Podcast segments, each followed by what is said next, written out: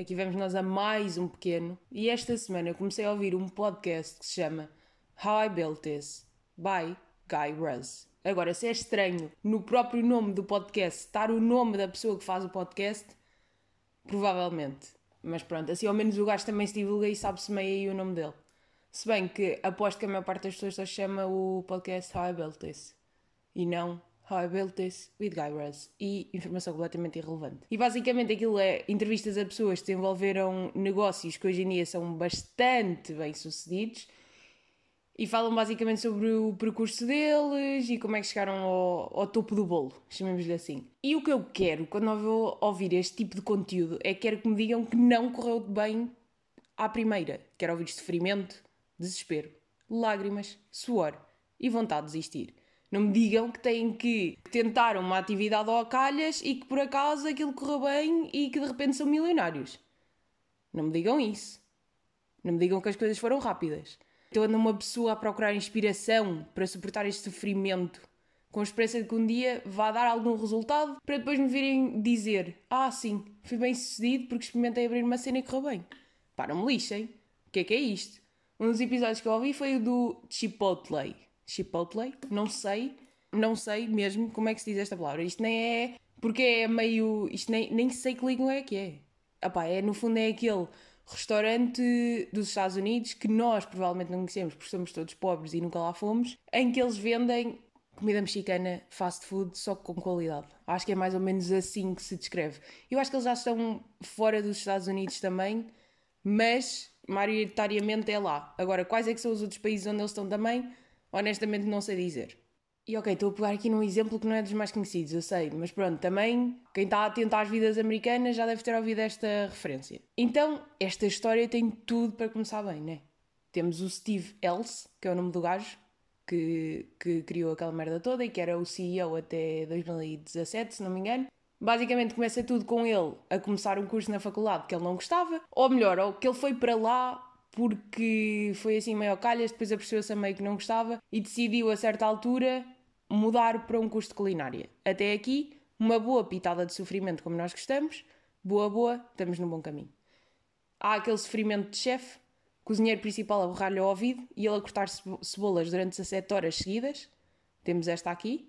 Começa a manter aquela exploração laboral inicial dos seus 21, 22 anos, tal como é expectável numa história destas. E tudo começa com o sonho do, do Steve, porque agora somos amigos e eu trato pelo primeiro nome, que é abrir seu próprio restaurante chique. Não é assim que se diz, mas vocês percebem o ponto. Até que um dia o miudinho vai comer um burrito, já não sei bem onde é que era, era tipo a um sítio onde ele vai comer um burrito, que era um burrito uh, daqueles que nós conhecemos, todo enroladinho naquele papel crepe que mete a carne e os veggies no seu interior. Conceito que ele conhecia descompletamente. Descompletamente. Boa, boa! Inventar palavras podia criar uma nova linguagem, não era? Era um conceito que ele desconhecia completamente. Boa, boa, a falar bem agora. Porque basicamente acho que ele comia burritos de garfo e faca antes lá, do, pá, lá dos sítios onde ele era. E de repente está a comer um burrito com as suas próprias manápolas. Aquele tem aquele momento Illuminati, que é necessário em todas as histórias de sucesso. Até aqui está tudo bem e continuamos a ter uma história do que é expectável e decide que vai abrir o próprio restaurante de burritos fechados e não de comer com garfo e faca. Porque ele lá faz umas contas e percebe que aquilo dá um bom rendimento e que aquilo é uma boa aposta e que assim consegue ter rendimento para abrir o seu próprio restaurante de comida carne. Próximo passo: pedir ao pai que lhe empreste dinheiro para ele investir. E o pai diz-lhe: Ok, siga. Pronto. Primeiro choque de privilégio. O primeiro está logo aqui. Ah, eu já sei, que a vida é assim e blá blá blá, pá. mas era muito mais interessante que ele tivesse de ter pedido um empréstimo ou que tivesse de ter que se esforçado no banco a ir lá todos os dias e a ligar para os gajos e os gajos a não deixarem e depois meio que dá uma volta que aparece um juro eu não sei quê que lhe dá o empréstimo. Era muito mais interessante. Metam dificuldade nas vossas histórias. Inventei um bocado, só para apimentar. Com o dinheiro do seu pai, abre o primeiro restaurante, aquilo corre bem no primeiro dia e nos passados 5 meses corre ainda melhor. Como assim? Como assim aquilo corre ainda melhor a seguir e não. É logo à primeira o gajo tenta, faz e acontece. Como? Como é que isto é possível? E como se isto já não fosse suficiente, ainda temos a abertura de um segundo restaurante, com o pai novamente que financia, devido ao facto de ele ter estado a correr tudo bem e não sei o quê. Expanso começa a. Expanso? Fogo? Expansão do negócio começa a aumentar sem mais nenhuma lágrima, nem mais nenhum suor. É assim, não me interpretem mal. Claro que ele teve que se esforçar, teve a ideia que lhe deu sucesso e depois teve de mexer para criar a partir daí. Mas não sei, senti que foi muito, olha, tive a ideia, consegui puxar uns cordéis e ficou. Claro, estou a simplificar, mas vocês estão a perceber, né? Que não é aquela história do cresci no bairro, usava roupa rota, consegui abrir uma pequena loja, lá pelo meio sou preso, aos 32 libertado. Volto a tentar e falha novamente e só aos 57 é que atinge o seu objetivo. Essas vidas é que eu quero ouvir neste podcast, não é? Pessoas que lhes corre tudo bem. Não sei, não. Queria mais drama. Não me venham dizer que isto foi tudo mais ou menos sempre a andar, que a única falha, aspas no ar, faz ela, dava jeito de ter aqui um narrador no podcast, né? Para ser interrompida agora e vir uma voz grossa e dizer: O autor está a fazer aspas no ar. Só para eu não fazer aspas no ar, dizer falha com aspas e não ter que explicar. A única falha, aspas no ar, é que não consegui logo estabelecer no seu restaurante de alta cozinha eh, porque estava demasiado ocupado a lidar com o sucesso do Chipotle.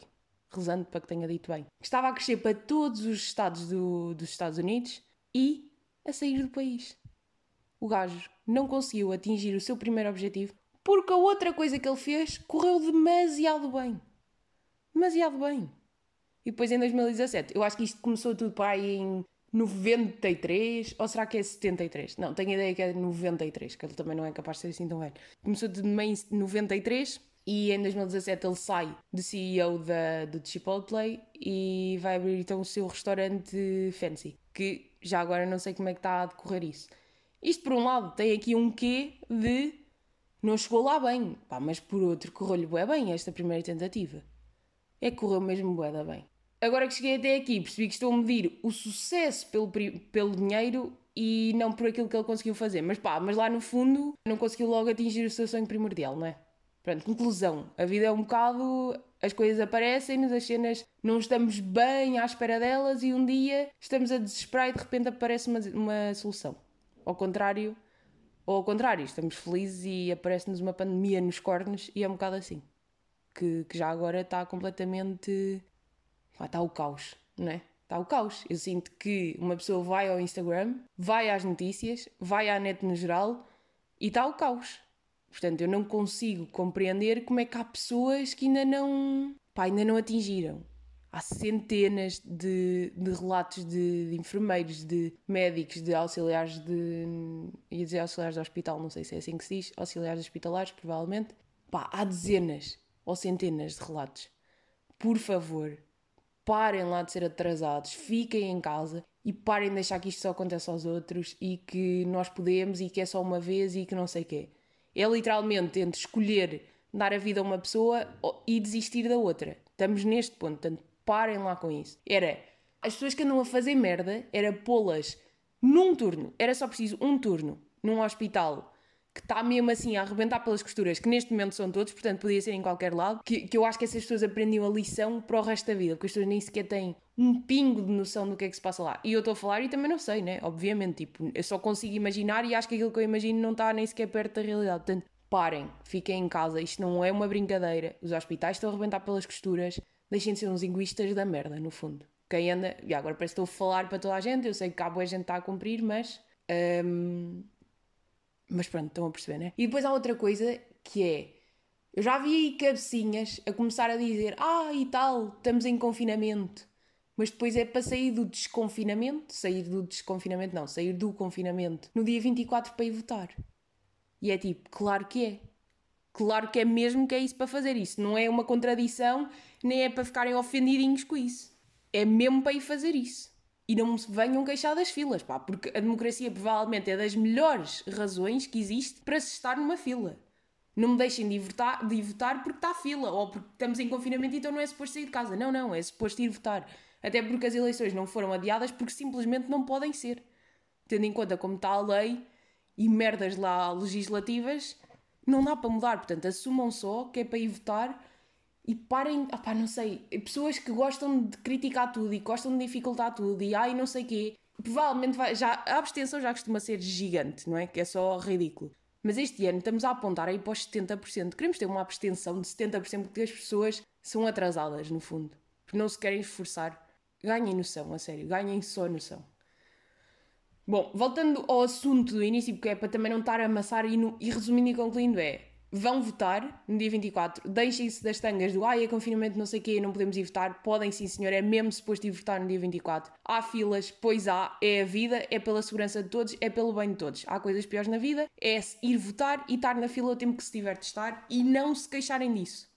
Tipo, não se queixem, vão só, lutem pela democracia. Há muitos que queriam votar e que não podem, portanto, deixem-se dessas tangas. E quando não é para evitar, mantenham-se em casa a não ser que vão trabalhar. E ponto parágrafo. Tipo, parem lá de ser uns egoístas e pronto, e parem lá com essas merdas. Também não quero estar aqui armada em eh, em rainha da razão e em pessoa que nunca fez as neiras e não sei quê, mas tipo, vá lá. Nos últimos tempos está a ser mesmo um descalabro e, e acho que é, pá, é de um egoísmo tão grande, de uma falta de empatia tão grande que eu não, não consigo perceber. E volto a dizer, claro que não é toda a gente, mas todos sabemos que andam aí cabecinhas que pronto, que enfim. Voltando ao tema que eu estava a dizer inicialmente, desta cena do, de quando uma pessoa quer uma história de sucesso, quer também que, que haja ali aquele sofrimento envolvido, que é para sentir que, que apesar de tudo, quando uma pessoa passa mal, as cenas um dia vão dar, eh, vão dar a volta. E depois estava a pensar: acham que são mais felizes as pessoas que, no geral, têm uma visão otimista, ou seja, aquelas pessoas que, mesmo que estejam sempre lá para baixo, a nível de não conseguir alcançar as suas cenas, de não chegar a lado nenhum, não sei o quê, mas estão sempre com aquela cabeça de achar: pronto, isto um dia ele resolve-se, isto dá para dar a volta, ou são aqueles que acham isto é tudo uma grande merda e que nunca vai dar em nada. E depois, como a vida é o que é, a vida acaba sempre por eh, surpreender não é? Pelo menos eu acredito nisto. Eu acho que as cenas depois acabam sempre por acontecer e por se resolverem. De uma forma ou de outra. Eu acho é que é sempre de uma forma inesperada. Nunca é como nós estamos à espera. Aliás, eu tinha uma coisa quando era mais nova, que era eu imaginava aquilo que eu não queria, porque eu achava que se imaginasse aquilo que eu não queria, as coisas que eu queria iam acontecer. Porque eu sinto que, por norma, regra geral, as pessoas sonham sempre uma coisa e depois acaba sempre por acontecer outra que era ainda melhor. Estão a perceber? Ou estou a ser confusa e não estou a fazer sentido nenhum? Não sei, sinto sempre que, hum, que do nada vai aparecer tipo a solução. Há sempre, sei lá, uma chamadita que, que há um dia que depois muda as cenas. Ou então é coisas que acontecem todos os dias que estão sempre a mudar tudo porque a vida é assim também um bocado mas acho que dá para perceber quem é que acham que é mais feliz. As pessoas que são positivas e que acreditam que, estas, que as cenas se resolvem e que tudo dá a volta, ou aqueles que estão sempre negativos e que depois há um dia que são surpreendidos e depois a vida supera-lhes as expectativas e eles acabam por ficar mais felizes. E o otimista, como está sempre à espera que as cenas resolvem, nunca acaba por se surpreender muito, porque no fundo ele já sabia que aquilo ia acontecer. Será que o otimista dá mais valor quando as cenas lhe acontecem? Porque Pá, porque não sei, não sei onde é que quero ir com este raciocínio. Ou será que o pessimista fica mais uh, feliz do que o otimista porque de repente é surpreendido pela positiva? Não sei, às vezes parece-me que é o otimista que é mais feliz, pá, porque o gajo mais facilmente consegue ser. Hum, mais facilmente consegue manter aquela felicidadezinha, né? O otimista, porque está sempre. Seja surpreendido ou não, ele está sempre bem. E mesmo. Porque depois o, oti o otimista. Ai, o otimista não, o negativo. Mesmo que lhe aconteçam cenas boas, ele dá, arranja sempre maneira depois de transformar aquilo em alguma coisa mal 30 minutos depois. Ou não. Não sei, pá. Não sei muito bem como é que. Hum, qual é que é o ponto disto aqui, nem onde é que eu quero chegar, mas claramente estou à procura de emprego. A situação está. Como é que eu ia dizer? Epá, não está crítica, mas está, está intensa. E uma pessoa questiona-se. É que isto é, é preciso hum, não sei, esta transição de faculdade para vida de emprego, das duas uma, ou há aquelas pessoas que é meio que ainda não acabaram o curso e as cenas já lhes estão a correr todas bem e siga, mas depois também há web pessoal que, hum, que de repente está assim, né? Está um bocado à tua, é que depois nem sabes bem para onde é que has de virar, é vais a tudo e depois tens que andar a considerar propostas e vai de um lado, e de repente estou a ficar web pessoal, não era para ir para aqui. Tipo, agora nem sei se quer continuar. Para quem esteja nesta situação, ou quem esteja em outra situação semelhante, né? Porque no fundo o mundo está todo fodido, passa a expressão. Eu acredito mesmo que há sempre solução, pá. Há, há, de sempre, há de haver um dia em que as cenas se resolvem. Eu, parece eu acho que isto agora também não ajudou muito, né? Porque no fundo não, não estou a chegar a lado nenhum, mas por norma, quando uma pessoa ouve as histórias dos outros, falar com pais, falar com avós, falar com tios, falar com pessoas mais velhas que já tiveram uma vida provavelmente muito mais lixada do que a nossa, porque nós, pelo menos falo da minha geração, nós somos uns privilegiados, mas uns privilegiados que nem nos passa, porque é mesmo assim. Tipo, nós podemos estar em casa de pais à procura de emprego e a recusar e a aceitar ofertas daquelas que nós gostamos ou gostamos menos, é um privilégio e acho que é bem importante termos noção disso. E portanto, acho mesmo que as cenas de uma forma ou outra se resolvem sempre. Não sei, acho sempre que, que é continuar aí no trabalho árduo e eventualmente há de recompensar. Agora, sou uma cabecinha de burra por acreditar nisto e se calhar estou-me a iludir, epá, possivelmente. Falamos daqui a 20 anos para ver se o sucesso já bateu aqui às costas ou se não.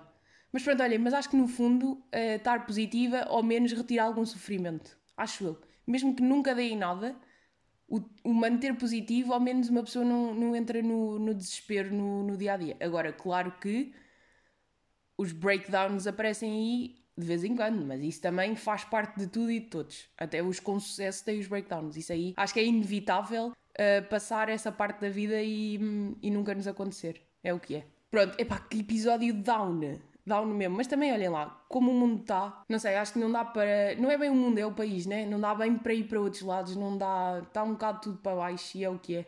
Pronto, e está de passar e as cenas vão ficar melhores. Esperemos que, que seja isso. Pá, e desculpem lá, este, este down, este momento bué, bué louco, não, não havia necessidade, mas pronto, é o que temos. Para a semana temos mais, foi mais uma consulta de psicólogo aqui no, no Tirito e pronto, e é o que é.